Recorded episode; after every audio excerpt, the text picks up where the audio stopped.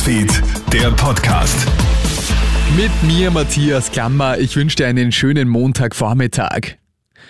Könnte Russland wirklich Atomwaffen einsetzen? Mit über 6200 atomaren Sprengkörpern besitzt das Land das größte Nukleararsenal der Welt. Zuletzt hat ja der ukrainische Präsident Volodymyr Zelensky sowie der US-Geheimdienst CIA davor gewarnt. Bereits mehrfach hat Kreml-Chef Wladimir Putin mit dem Einsatz von Atomwaffen gedroht. Auch im russischen Fernsehen wird scheinbar offen darüber diskutiert, wie denn ein Atomkrieg ablaufen könnte. NTV-Reporter Rainer Munz berichtet aus Moskau. Die russische Öffentlichkeit wird schon lange auf den, darauf vorbereitet, dass taktische, mindestens taktische Atomwaffen eingesetzt werden. Und die sind ja nicht klein, die haben erheblich schlimme Auswirkungen. Das muss man sich immer ja auch klar machen.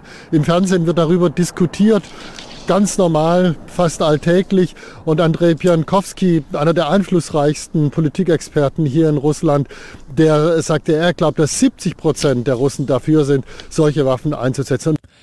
Die westukrainische Stadt Lviv ist heute früh von russischen Raketen getroffen worden. Es soll fünf heftige Raketenangriffe auf einmal auf die zivile Infrastruktur gegeben haben. Laut eines Beraters von Präsident Zelensky sollen dabei mindestens sechs Menschen getötet worden sein, weitere werden verletzt. Unterdessen gibt es auch Berichte über russische Raketenangriffe auf die Hauptstadt Kiew und Dnipropetrovsk. In Tirol hat sich gestern ein tragischer Küchenunfall ereignet.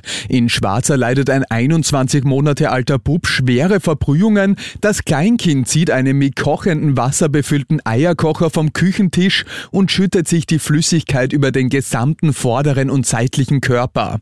Der Bub wird nach der Erstversorgung in die Klinik Innsbruck gebracht. Die ganze Story findest du auch online auf kronehit.at. Ein 28-jähriger Tourist hat am Kasamstag in Oberösterreich seinem Navi wohl etwas zu sehr vertraut. Sein Navigationsgerät leitet den Mann, der eigentlich auf dem Weg zum Hotel ist, nämlich auf eine nicht befahrbare Forststraße in Bad Geusern. In der Dunkelheit versucht er noch zu wenden, kommt dabei aber mit dem Heck von der schmalen Straße ab.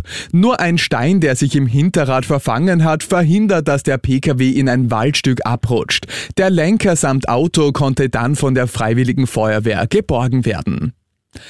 Und das war schon wieder mit den wichtigsten Infos bis jetzt. Den nächsten Podcast gibt's dann wieder am Abend. Schönen Tag dir. Krone Hits, Newsfeed, der Podcast.